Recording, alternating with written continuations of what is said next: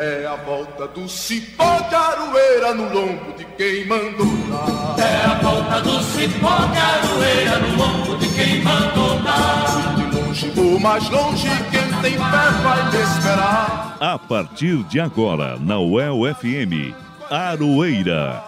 Um programa da Asuel Sindicato e do Sindipro Aduel. O dia a dia da luta sindical. Apresentação Elza Caldeira e Guilherme Bernardi.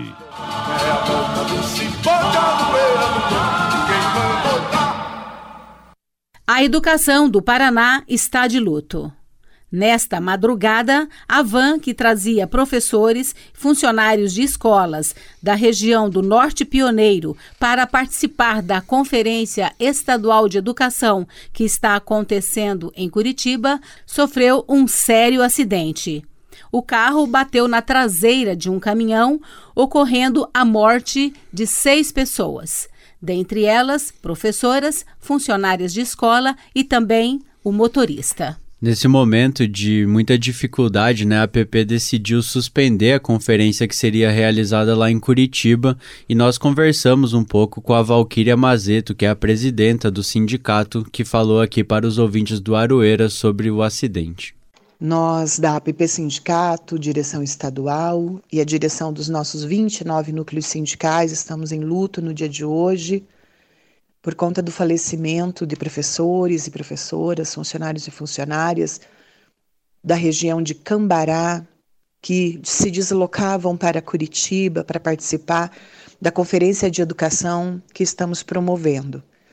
Então, a conferência estava organizada para 500 delegados e delegadas, professores e funcionários de escola de todo o estado, e de Cambará e dos, dos municípios vizinhos. Nós tínhamos então uma delegação de 10 companheiros e companheiras que estavam numa van que acabou se envolvendo num acidente na noite de ontem, vindo a óbito seis dos nossos companheiros, mais sete dos nossos companheiros, mais o motorista. Então, nós temos aí três pessoas internadas, que nós estamos pedindo a todos e todas que emanem as energias, as orações, para que eles possam ali lutar pela vida e sair vitoriosos.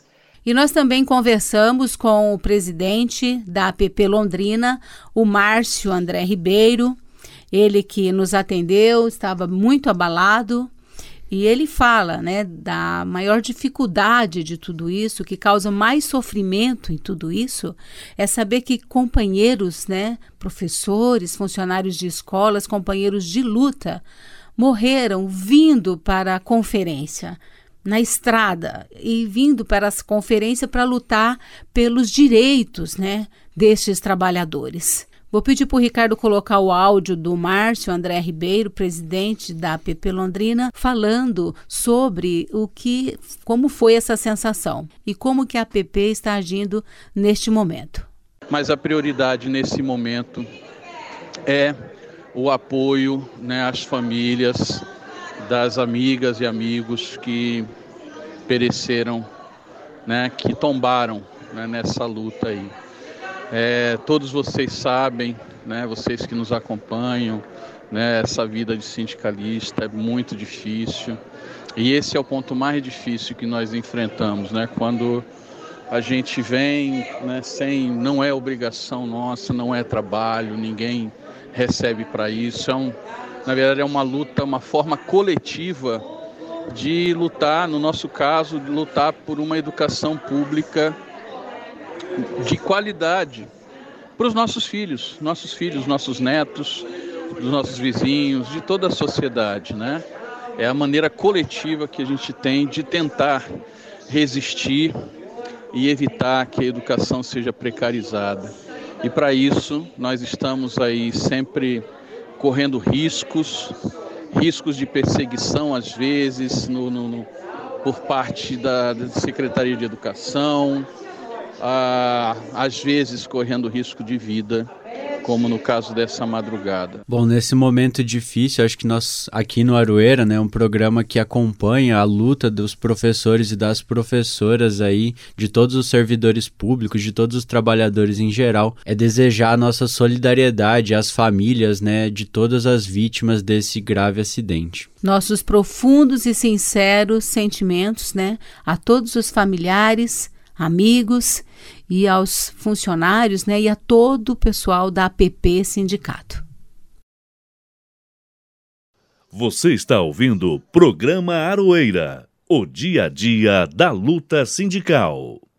Bom, e como hoje o nosso programa realmente está diferente, né? A gente já saudou aqui o Ricardo Lima, saudando também aqui o companheiro Guilherme Bernardi, nosso parceiraço aqui no programa Arueira. Nós vamos dar continuidade ao programa, apresentando agora as manchetes do nosso programa de hoje.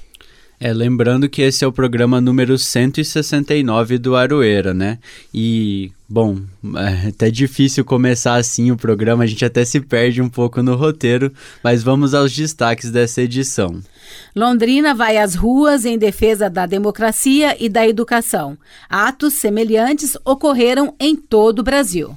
O El realiza leitura de carta em defesa da democracia. O movimento ocorreu simultaneamente em mais de 20 universidades do país. 18º Encontro do Setor de Universidades Estaduais e Municipais do Andes, Sindicato Nacional, será realizado na próxima semana aqui na UEL. Pesquisa do IBGE mostra que o Brasil perde 500 mil trabalhadores domésticos em dois anos. 4 milhões estão na informalidade. E você, claro, não pode perder os nossos colunistas. O Venâncio de Oliveira com a coluna Politizando a Economia e a Matula do Direito com o professor Reginaldo Melhado. Tudo isso agora, aqui no Aroeira.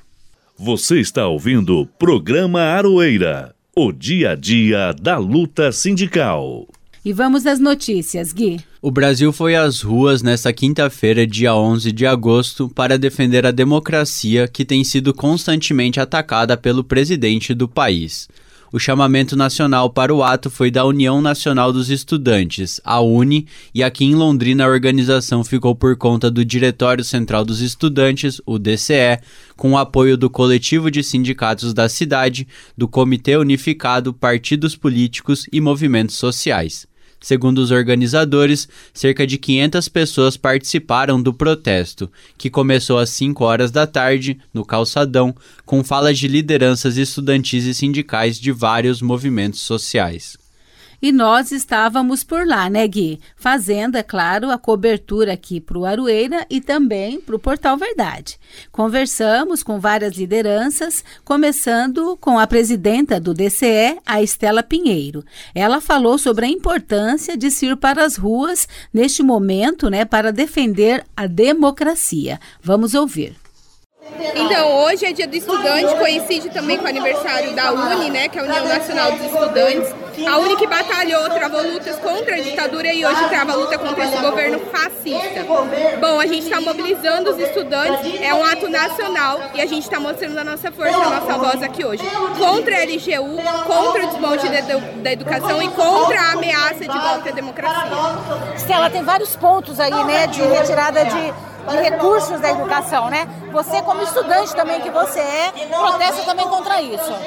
Sim, sem dúvida. A qualidade do nosso ensino vai diminuir, é, a força da universidade vai diminuir. A gente está vendo um processo de privatização dentro da universidade pública e a gente precisa, enquanto estudante, enquanto classe, se manifestar contra isso, pela qualidade do nosso ensino em defesa da educação. Para a representante do Levante Popular da Juventude, uma das coordenadoras do protesto, a Letícia Freitas, o ato do dia 11 foi um esquenta para os vários protestos que serão organizados nos próximos meses. Foi importantíssima a nossa saída das ruas, demonstrou que Londrina tem gente que critica esse governo, embora uma maioria tenha votado nesse governo nas eleições anteriores, mas tem uma parcela da, da população que se indigna com o quanto esse governo tem prejudicado a população brasileira. Então foi um ato importantíssimo, a gente saiu às ruas marchando com batucada, com faixa, com cartazes, com estandartes, alegre, feliz, convocando para as próximas manifestações que vamos construir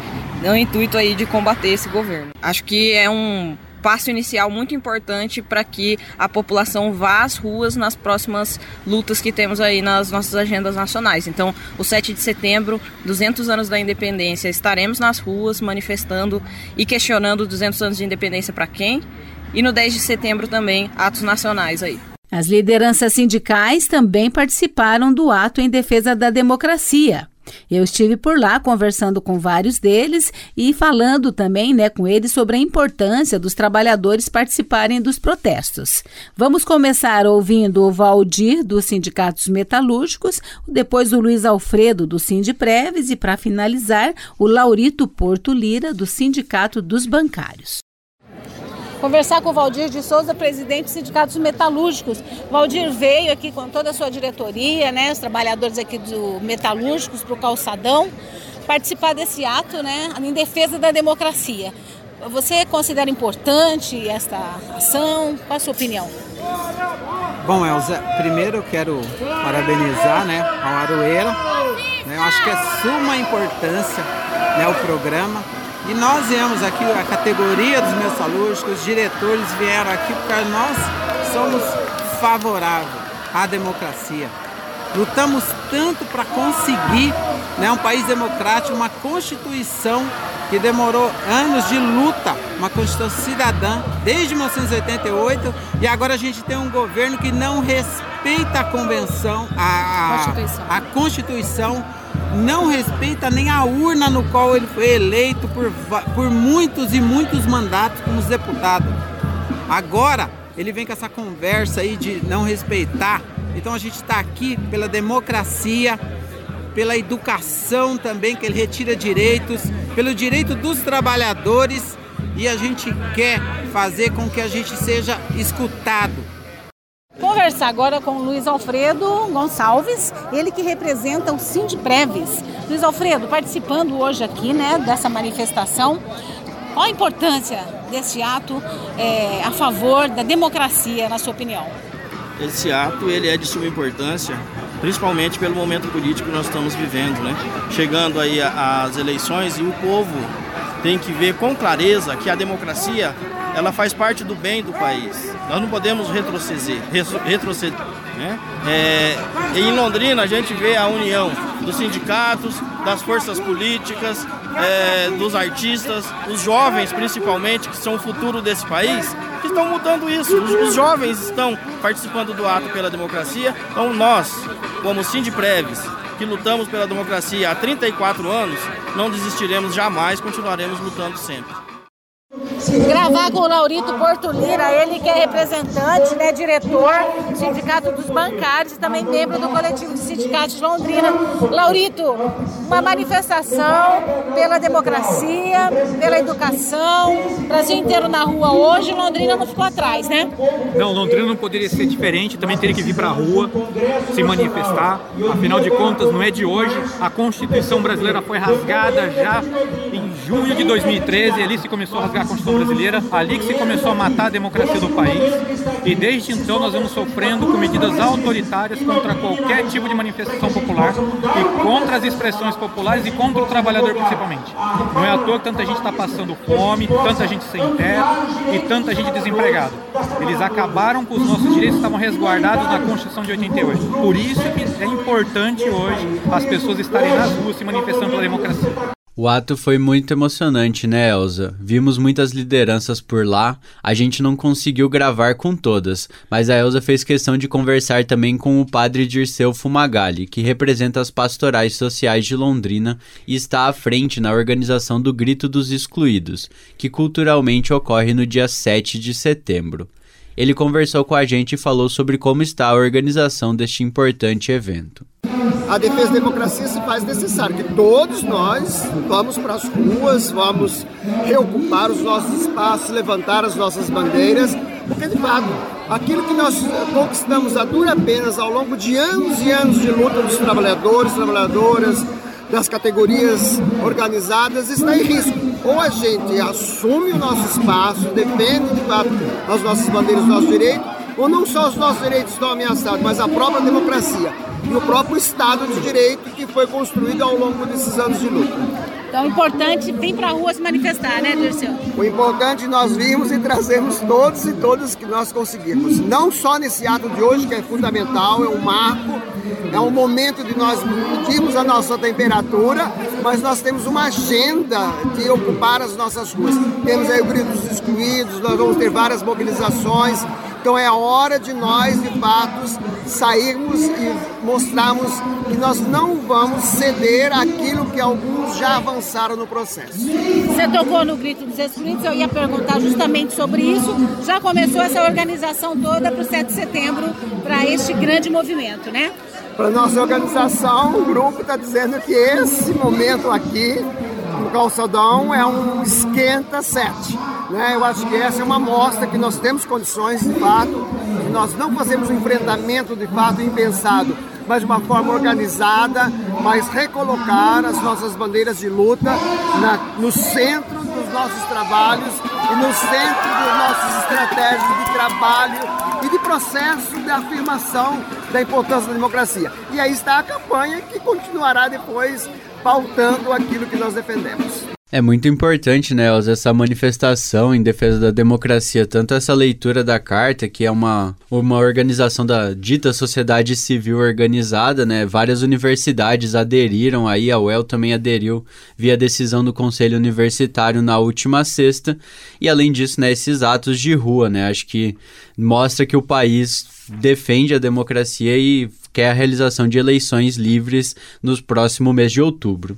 É isso mesmo, Gui. E é isso, essa questão da leitura da carta, inclusive, é a nossa próxima matéria.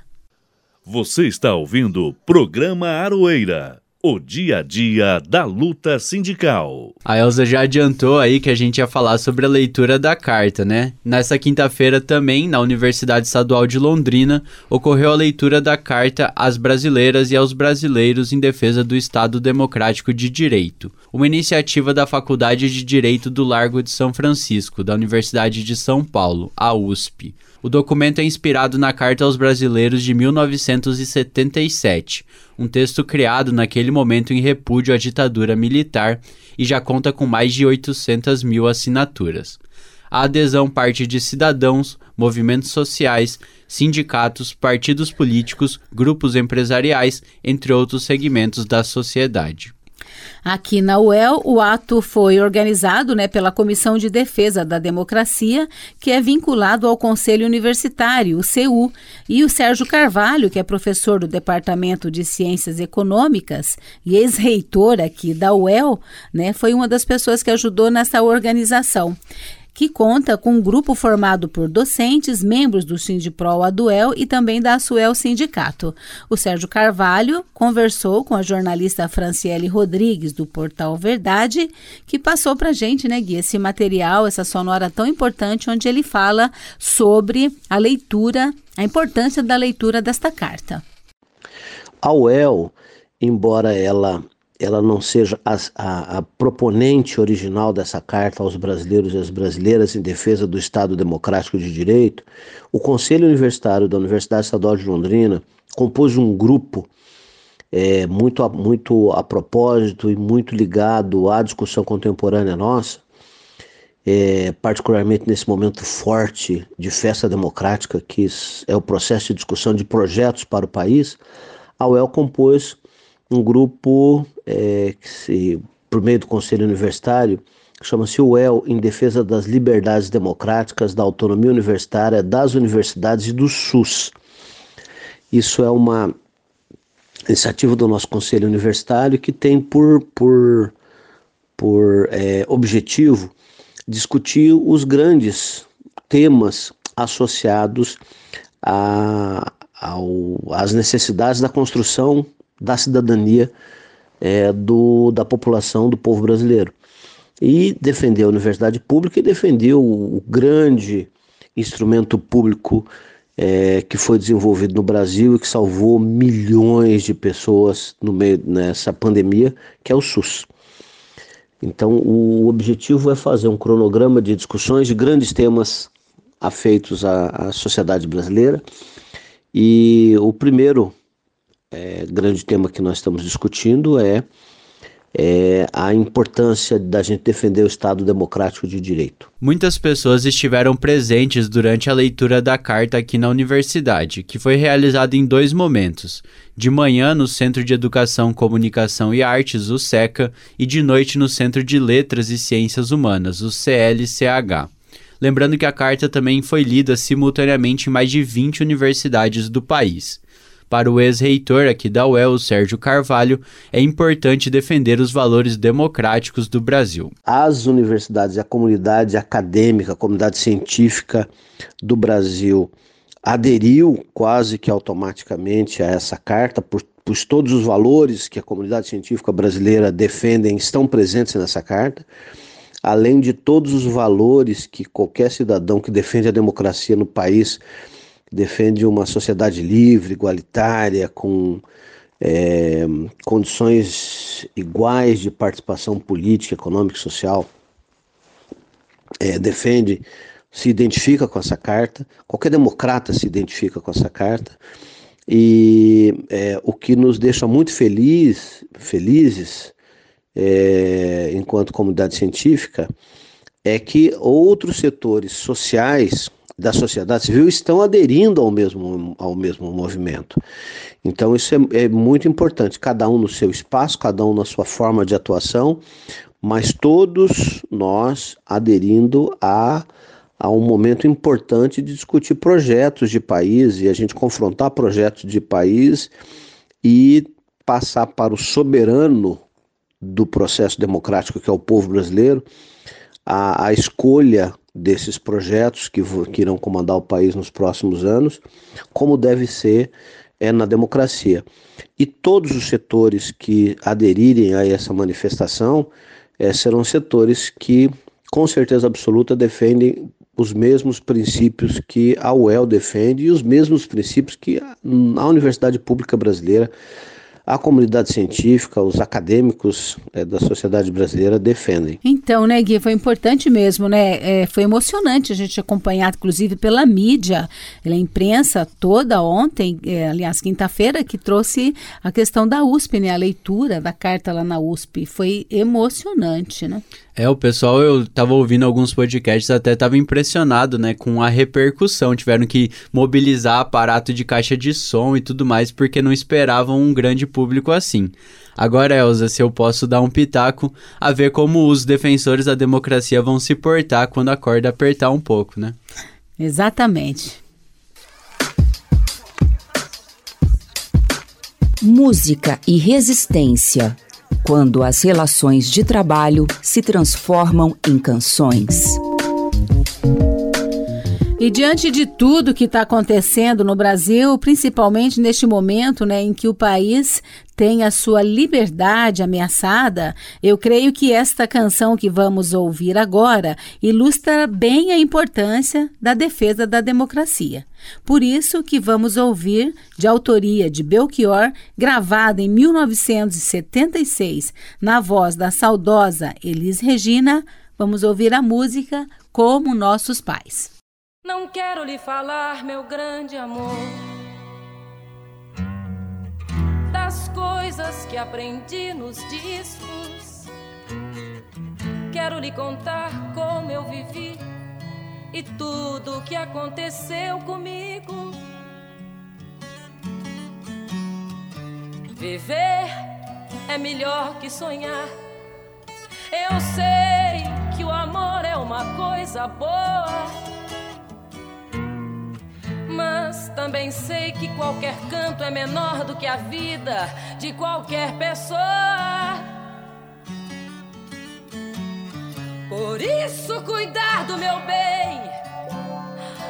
Há perigo na esquina. Eles venceram e o sinal está fechado para nós que somos jovens para abraçar seu irmão e beijar sua menina na lua. É que se fez o seu braço, o seu lábio e a sua voz.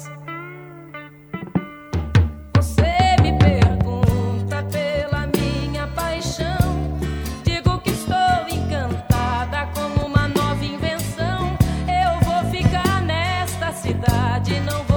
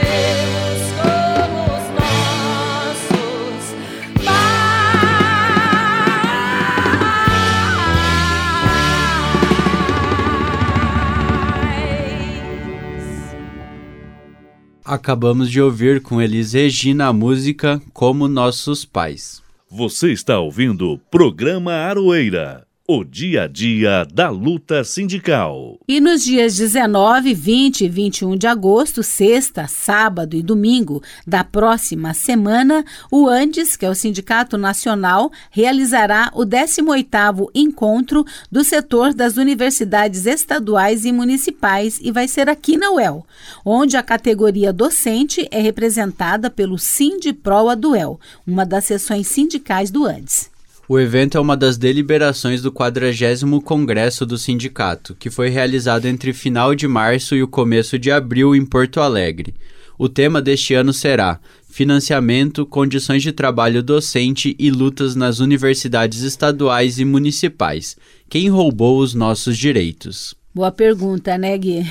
Quem fala um pouco sobre os debates que serão feitos no evento e a importância dele é a presidenta do Andes, Rivânia Moura, que é professora da UERN, a Universidade do Estado do Rio Grande do Norte.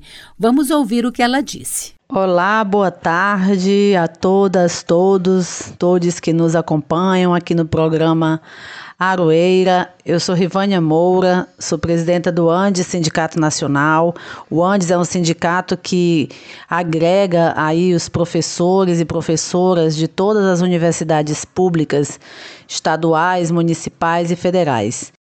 Dentro do Sindicato Nacional, ele é um encontro muito importante, porque é, é o momento em que as nossas universidades né, estaduais em todo o país se encontram, né, as nossas sessões sindicais das universidades estaduais se encontram para debater as suas, as suas condições, mas também para fortalecer né, o nosso setor das estaduais, fortalecer a luta em defesa da educação pública, fortalecer a luta coletiva né, por melhores condições de trabalho, por assistência estudantil, né, por permanência dos estudantes. Então, essas pautas elas são bastante relevantes nesse momento. Tem duas mesas de destaque nesse evento que é importante a gente falar sobre elas, né? A primeira que fala do financiamento e contra a reforma da Previdência nos estados e municípios.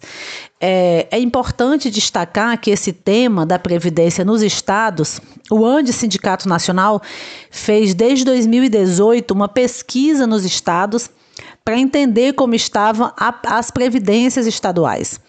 E é importante perceber que depois de 2003, quando nós tivemos a primeira reforma da Previdência que atingiu os servidores públicos, depois dessa data, vários estados fizeram também suas contra-reformas da Previdência. E que hoje, praticamente todos os estados, dentro do sistema público, da Previdência, existem dois sistemas funcionando: né? um sistema por repartição e um sistema por capitalização. A mesa 2, que acontece também no sábado, tem como tema trabalho e adoecimento docente. É, essa mesa vai tratar aí do nosso processo de trabalho, principalmente também na pandemia e pós, pós-pandemia, entre aspas, porque nós ainda estamos no momento né, em que é, é, precisamos tomar todos os cuidados, mas estamos também retornando às atividades presenciais. E isso exige pensar nessa situação do retorno e do processo de adoecimento que se aprofundou durante a pandemia 2020-2021. Então a gente tem muitos relatos de professoras, de professores que passaram por esse período com um processo maior de adoecimento, o ensino remoto, trouxe também consequências graves para a categoria. O Paraná foi escolhido para sediar o encontro por concentrar o maior número de universidades estaduais do Brasil. Elas são sete: a UEL, a UEM, a UniOeste, a UEPG, a Unicentro, a Unespar e a UEMP. E essas universidades e os servidores delas, como vocês ouvintes sempre nos ouvem denunciar aqui no Aroeira, passam por uma situação que infelizmente é bem comum por todo o Brasil governos diminuindo o financiamento e retirando direitos de servidoras e servidores. Você citou aí a questão do Paraná, né? De fato, o Paraná tem o maior número de universidades estaduais, mas vários estados passam por uma situação semelhante no que diz respeito ao desfinanciamento, né? ou seja, a diminuição no orçamento para a educação, no que diz respeito aos salários defasados da, da categoria. Então, isso tem sido comum de norte a sul, leste a oeste do nosso país. Então, várias universidades estaduais estão também inseridas nessa mesma situação, que é a situação do ajuste fiscal nos estados, que tem sido que justifica, né, para os governantes, pelo menos, essa impossibilidade de um maior investimento na educação. Quando a gente sabe que a situação real é de, de que tem orçamento público, mas esse orçamento tem ido aí para pagar contas para banco, para financeiras, para dívida pública, para dívida é, é, nacional, e isso tem corroído também no âmbito dos estados. Quando acontece essa situação, em geral, a educação e a saúde, né, que são áreas que deveriam ser, na verdade, né, áreas prioritárias, são as primeiras a serem atingidas. E em especial a educação superior, né, no caso das universidades. Então a gente tem escutado de vários estados a dificuldade de manter as universidades, né? a dificuldade de ter orçamento para garantir o funcionamento das universidades. Escutamos também, já, já tivemos aí relatos de estados em que se pauta né, essa questão é, do ensino superior como algo que pesa muito para o Estado, né, como algo que é inviável é, de funcionar, ou seja, as universidades estaduais também têm, sofrem é, esses ataques. Né? Então, isso é, faz parte da situação de outras universidades. Esta é a Rivânia Moura, presidenta do Andes Sindicato Nacional. A programação completa e outras informações do 18º Encontro do Setor de Universidades Estaduais e Municipais estão disponíveis no site andes.org.br. Eu vou repetir: andes.org.br. Lembrando que o evento começa na próxima sexta-feira, dia 19, e vai até o domingo, dia 21, e será realizado aqui na UEL. Você está ouvindo o programa Aroeira, o dia a dia da luta sindical. E vamos apresentar agora uma reportagem publicada no portal Verdade com a apuração da jornalista Franciele Rodrigues, que traz dados da pesquisa nacional por mostra de domicílios, realizado pelo Instituto Brasileiro de Geografia e Estatística, o IBGE, demonstrando que, embora em 2019 e 2021 o número de pessoas ocupadas tenha saltado de 95,5 milhões para 95,7 milhões no país, o contingente de trabalhadores domésticos caiu de 6,2 milhões para 5,7 milhões no mesmo período. É 500 mil vagas, né, Elza? É muita coisa. E segundo a Lei Complementar 150 de 2015, considera-se empregado doméstico como sendo aquele que, abre aspas, presta serviço de forma contínua, subordinada, onerosa e pessoal e de finalidade não lucrativa à pessoa ou à família, no âmbito residencial destas por mais de dois dias por semana. Fecha aspas. A categoria abrange funções como diaristas, caseiros, cuidadores de idosos e enfermos, jardineiros e motoristas. O levantamento também traz informações sobre o perfil dos trabalhadores domésticos no país. A maioria deles, 5,2 milhões, são mulheres, o que corresponde a 92% do total de empregados nesta área. E dentre elas, 3,4 milhões são mulheres negras, representando 65%. A idade média das trabalhadoras domésticas foi de 40 53 anos e a maioria possui entre 30 e 59 anos. Outra informação importante revelada pelo estudo aponta o aumento da informalidade na área, que já apresentava altos índices na edição anterior. Em 2019, 1 milhão e meio de trabalhadores domésticos possuíam carteira assinada, face a 4 milhões e 200 mil sem vínculo formal de trabalho.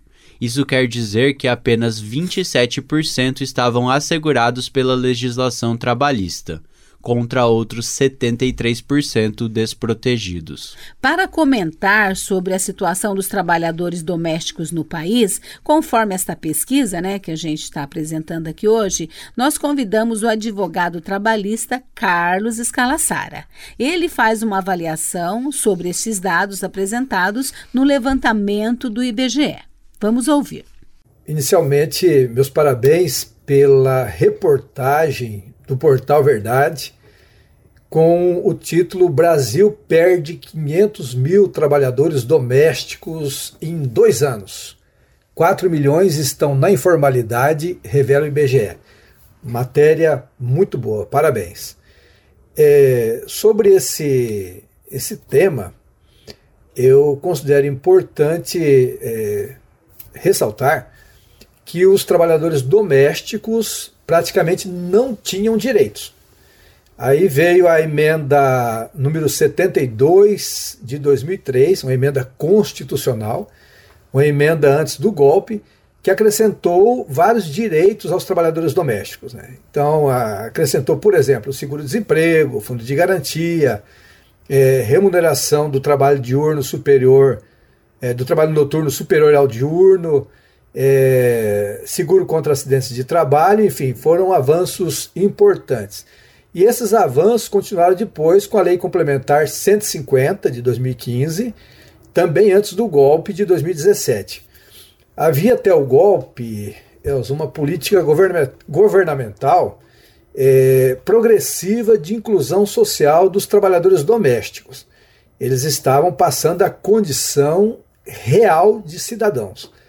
Tinha até empregada doméstica indo para, para, Disney, né, segundo o Guedes, né?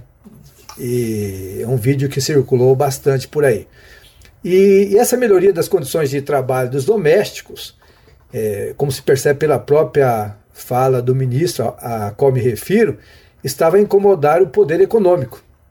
E esse incômodo ele não era apenas com a melhoria das condições de trabalho dos domésticos, e, mas também com a melhoria das condições dos trabalhadores em geral. Com o golpe, é, desde então passou-se a caça dos direitos dos trabalhadores. Advogado trabalhista Carlos Escalassara. Inclusive dos domésticos. Dos domésticos né? E a prova dessa caça dos direitos são a reforma trabalhista e a reforma previdenciária, ou seja, a maior prova. Né? E, e a reforma trabalhista, ela, ela teve como vilão o vínculo de emprego. Né? É, o golpe de misericórdia veio com a possibilidade de terceirização de todo tipo de atividade, atividade fim, atividade meio, né, inclusive para empresa unipessoal, né, MEI, EIRELI, esse tipo de coisa. E, e, também com a ampliação do trabalho autônomo, da possibilidade de trabalho autônomo. Né? Então, tudo isso, na verdade, é ataque ao vínculo de emprego. Né?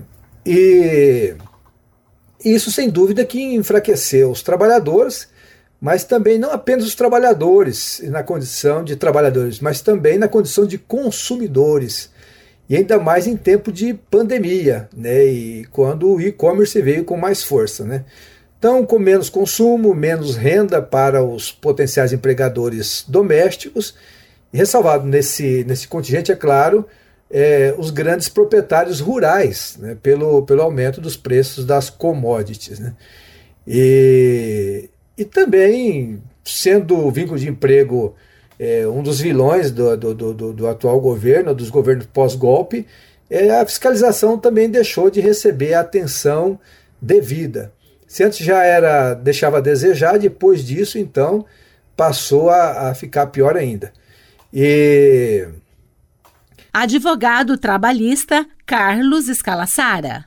Então, é, é, o que passou a acontecer né, depois do golpe foi que em vez de contratar é, domésticos é, como empregado, é, passou-se a, a, contratação como é, diarista, faxineira, né, com é, menos dias de trabalho na semana, sem formalidade nenhuma, sem pagar aqueles direitos próprios de uma relação de emprego, né, como o repouso, o décimo terceiro, férias, recolhimento de fundo de garantia e tudo. Né? E então a informalidade aumentou, a remuneração naturalmente é, diminuiu e, e esses postos de trabalho, ou melhor, é, a condição de empregados domésticos é, desses trabalhadores desapareceu, né? o vínculo de emprego desapareceu. Por isso sumiram aí, uma das razões de terem sumido 500 mil postos de trabalho aí nesse, nesse, nesse período de 2019 a 2021. E isso é muito triste, né? Isso atinge principalmente advogado trabalhista Carlos Escalassara. É mulheres, que é o maior contingente de trabalhadores domésticos, né, mais de 90% atinge especialmente as mulheres negras, né, que é um contingente de 65%, e, e revela uma, uma discriminação absurda, né, tanto de gênero né, quanto é, de, de raça, de cor. Né? Então, é, nós é, precisamos ter consciência, nós cidadãos precisamos ter consciência de que todas as pessoas são iguais em dignidade e essa dignidade precisa ser real, concreta. Né? É preciso que as pessoas sejam consideradas como cidadãs, com direito a viver numa sociedade democrática, numa sociedade plural, numa sociedade solidária e com justiça social. Nós, diante de notícia como essa, temos que nos movimentar ainda mais né, em defesa é, dos trabalhadores para que todos tenham vida digna. Queremos agradecer ao Dr. Carlos Escalassara pela entrevista e à jornalista Franciele Rodrigues do portal Verdade pela excelente matéria sobre o trabalho doméstico no Brasil. E aproveitar, né, Elza, que neste momento, a gente falando de pesquisa do IBGE, está acontecendo o censo, né? Depois do Verdade. governo não ter tido verba, não ter liberado verba para realizar o censo nos anos anteriores, está sendo realizado o censo, então pedimos que vocês, ouvintes, recebam os censeadores e respondam as perguntas, né? Esse tipo de estudo é importante para a gente ter uma noção, nem que seja dos problemas que o Brasil enfrenta. Muito bem lembrado, Gui. Importantíssimo a gente é, colocar essa questão né, da importância do censo e também de serem recebidos e bem recebidos os recenseadores, né? Você está ouvindo o programa Aroeira, o dia a dia da luta sindical. E o Venâncio de Oliveira já está chegando por aqui mais uma vez com a sua coluna Politizando a Economia. Vamos ouvir. Politizando a Economia. O que eles não te falam e como eles tiram seus direitos. Com Venâncio Oliveira. Pobreza chega a recorde de quase 20 milhões nas metrópoles salário mínimo menor e doutores tendo que fazer bicos. Olá, caros ouvintes da Aroeira, quero falar desses fatos econômicos sobre a ótica da economia política. O salário mínimo vai ficar em R$ 1.294 em 2023 se a LDO é, do atual governo passar. 6,8% maior é, do que esse ano, mas nominalmente, porque se a inflação for maior que é, 7%, o salário mínimo na prática será menor. E a inflação está já maior, ela tende a ficar maior que 10%. Então, na prática, esse salário vai ser menor, ou seja, vai valer menos, vai comprar menos. E é o quarto ano de redução do salário mínimo. Lembra quando ele só aumentava? Então, agora está só reduzindo. E o resultado disso tudo? Mais pobres. As múltiplas cifras que trago aqui mostram a evidência do óbvio lulante. Pessoas pobres e mais pobres. Segurança alimentar, passando fome, 20 milhões nas metrópoles, mais de milhões ganhando até 150 reais per capita. Isto é, este modelo está destruindo o país. O aumento de custo de vida e a diminuição do salário mínimo expressam uma crise social derivada de um modelo econômico. E o auxílio improvisado e o corte de impostos não ajudará nesse processo. Enquanto as políticas de salário, de emprego e gestão de recursos energéticos forem de retirada de direitos e de satisfação dos interesses do mercado financeiro e agronegócio. E a consequência a longo prazo. E aqui entra com a imagem do doutor em empregos precários. Retomo um pouco o debate que fiz na última coluna. Analisar a relação entre educação, economia política demonstram algo mais profundo que os dados de macroeconomia. E no nosso caso, demonstra que não é uma crise fortuita, reflexo de uma chuva passageira. Aqui é um terremoto econômico causado por esse governo. É, a matéria que se pode ler no UOL traz a história de Pericles Santana, de 41 anos, que tem dois pós-doutorados, mas não consegue trabalho em sua área. Ele é formado em engenharia de produção. Ele pesquisa temas relacionados à física e química. Em média, ele ganha de 100 a 300 reais por semana com trabalhos braçais. Isto é, ele ganha menos que 1.212 reais, menos que o salário mínimo. E também traz outras histórias na matéria que repetem essa ladainha. Pessoas com formações, com formação, com boa formação qualificada, mas tendo de trabalhar em bicos e subempregos, desperdiçando seu potencial, o tempo de estudos, tudo que ele investiu, pois não há oferta de trabalho capaz de tra dar trabalho digno, mas pior, capaz de aproveitar essa capacidade em prol da economia do país. Existe uma narrativa triste de não há crise, trabalho, é uma narrativa parecida com que os fascistas nazistas, que quase colapsaram o mundo com uma guerra irracional no começo do século XX, falavam. A gente não deve questionar essa tristeza cotidiana que nos impõe esse modelo de concentração de renda, de venda de recursos energéticos, de enriquecimento absurdo de acionistas e especuladores com offshores. Não devemos questionar. Mesmo tendo estudado bastante, precisamos aceitar que o que nos resta é carpir uma data. O que o Brasil pede com cientistas carpindo data Hein? E voltando ao Paraná e ao debate sobre o terremoto econômico, esse processo tende a se reforçar. De um lado, leis como a LGU que foi aprovado por esse governo, é, o atual governo estadual, que deprime a oferta de emprego para professores nas universidades públicas, onde pessoas como Pérez poderiam estar lecionando. Quantos professores em potencial estão fazendo trabalhos assim em Londrina, trabalhos braçais, e poderiam estar fazendo ciência e tecnologia na UEL?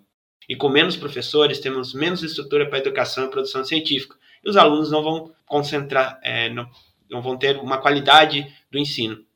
E às vezes eles não nem conseguem ir estudar, pois eles têm de pagar as contas e trabalhar muito, pois o salário mínimo sempre em baixa não deixa com que consigamos pagar as contas.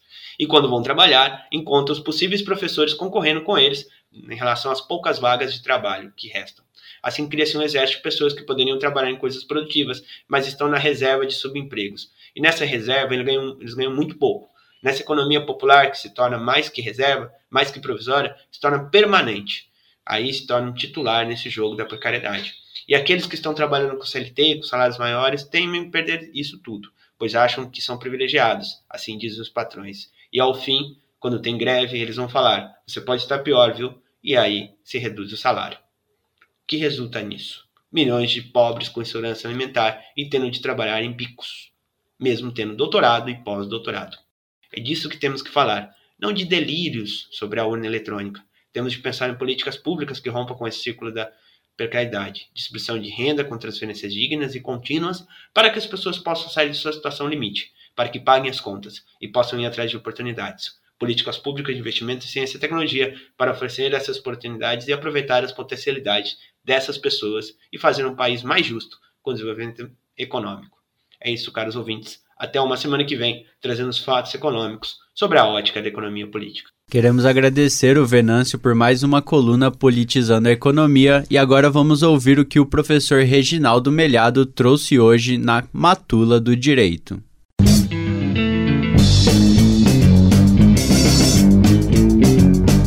Matula do Direito, coluna de crítica jurídica pelos caminhos e descaminhos do direito, com o professor Reginaldo Melhado. Olá, ouvinte da UEL-FM. Na matula do direito desta semana, a caça às bruxas do CNJ contra o livre pensar e o juiz no banco dos réus. Nós nos referimos ao caso do juiz Hugo Cavalcante Melo Filho, titular da 12ª Vara do Trabalho de Recife. O juiz Hugo Cavalcante responde a quatro processos disciplinares no Conselho Nacional de Justiça, o CNJ respondia a mais, dois deles já acabaram por razões processuais, lá por erros processuais. Mas ele é acusado, veja só, ouvinte, ele é acusado de ter manifestado a sua opinião em episódios como a reforma trabalhista, a reforma da Previdência, o afastamento da presidente Dilma Rousseff em 2016, o impeachment, e em casos de em mobilizações de greve geral em abril e junho de 2017 contra a reforma trabalhista. Também é acusado de ter se manifestado na CPI da reforma da Previdência junto ao, ao Congresso Nacional. É curioso, inclusive, porque numa da, num dos processos consta que, ele teria, consta que ele teria agido irregularmente por adiar audiências no dia 30 de junho, em respeito ao movimento grevista que havia sido convocado 30 de junho de 2017, né? ano de publicação da Lei 13467, a lei da reforma trabalhista. Então havia um movimento das centrais sindicais em protesto contra a reforma trabalhista, tentando impedir que aquela, aquele projeto de lei fosse aprovado, e o juiz Hugo Melo, em respeito a esse movimento, movimentos adiou as, as, suas audiências, suspendeu as suas audiências para que as pessoas participantes, inclusive trabalhadores e empresários, pudessem é, fazer parte desse movimento. É muito curioso e muito assustador isso, porque o CNJ, o Conselho Nacional de Justiça, que é um órgão que deveria ser um órgão externo, ele tem inclusive participação de pessoas de fora da, da magistratura, promotores de justiça, advogados, cidadãos escolhidos pelo, pelo, pelo, Senado, pelo Senado e pela Câmara dos Deputados, né? e o papel dele seria o de zelar pela autonomia do Poder Judiciário. Essa é, essa é a finalidade principal, o que implica em em, em, zelar pela independência do juiz no ato de julgar, pelas prerrogativas que são asseguradas do sistema legal ao juiz, não como um direito dele, mas como um direito do cidadão, para que esse magistrado seja livre, para que as juízas e juízes possam julgar o seu processo sem medo, sem pressão, sem nenhuma possibilidade de que essa, essas decisões sejam turvadas por interesses de terceiros. Né? Ele deveria também zelar pela legalidade dos atos administrativos praticados por membros do Poder Judiciário, por juízas, juízes e por órgãos do Poder Judiciário. Essa atividade seria muito importante, inclusive, porque os juízes também executam o orçamento, também é, administram, também fazem licitações, e é importante que esses atos sejam checados, verificados em todos os seus aspectos administrativos. Mas o CNJ, o Conselho Nacional de Justiça, não tem atribuição constitucional para julgar atividade jurisdicional, que é o que ele vem fazendo. Né? Ele criou uma espécie de crime de, de hermenêutica, porque há vários processos envolvendo companheiros nossos da Associação Juízes para a Democracia, em que há acusação de ter julgado o processo liberando preso ou mandando prender, ou é, é, é, determinando a penhora ou deixando de penhorar, coisas do tipo. Né?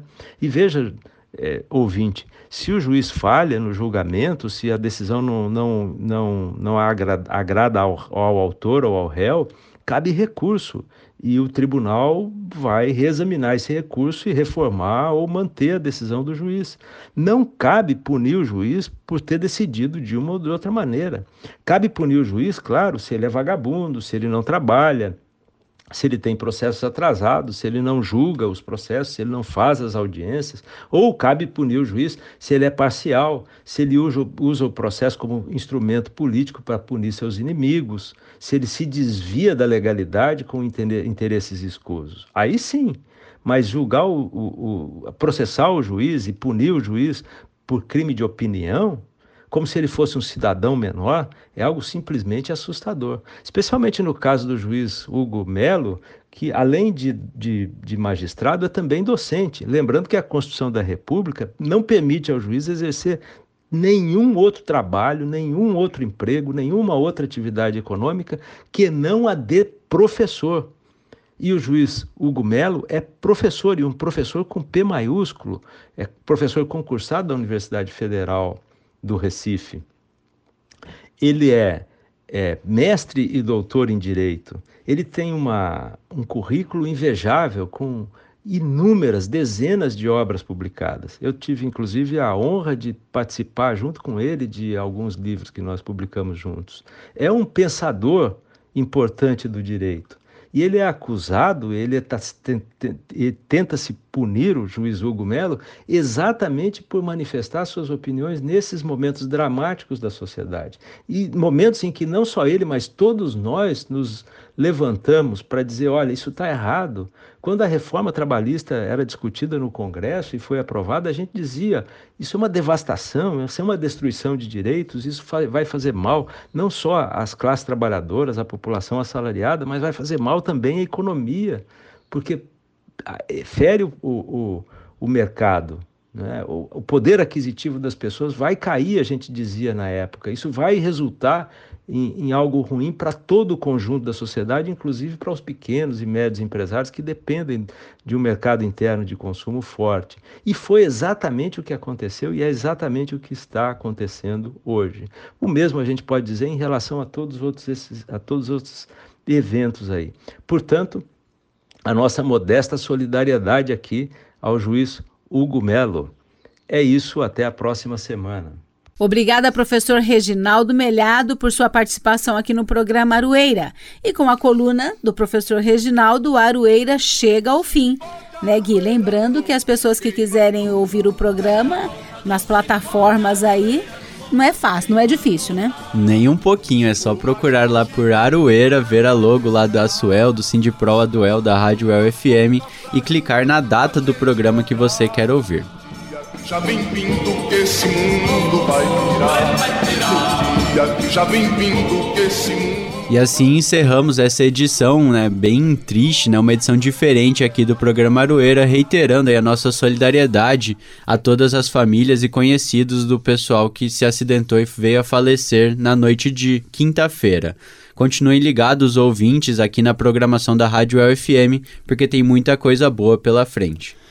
É isso mesmo, né, Gui? Fazia muito. Acho que desde quando a gente fez a primeira edição do Aroeira, quatro anos atrás. A gente nunca fez um programa tão é, entristecidos, né, como hoje.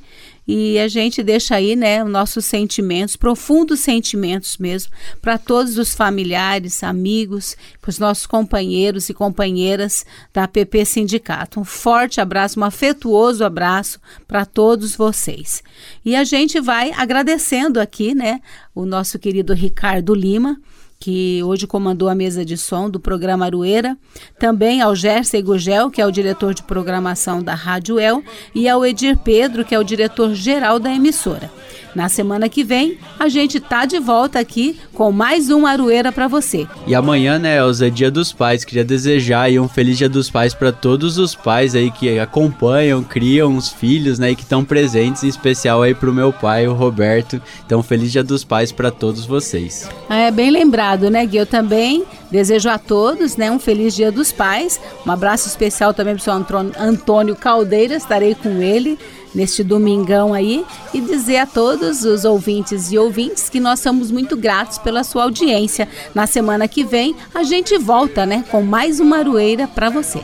É a volta do cipó de aroeira no lombo de quem mandou dar. É a volta do cipó de aroeira no lombo de quem mandou dar. De longe ou mais longe, quem tem fé vai me esperar. A UEL FM acaba de apresentar Aroeira, um programa da Asuel Sindicato e do Sindipro Aduel.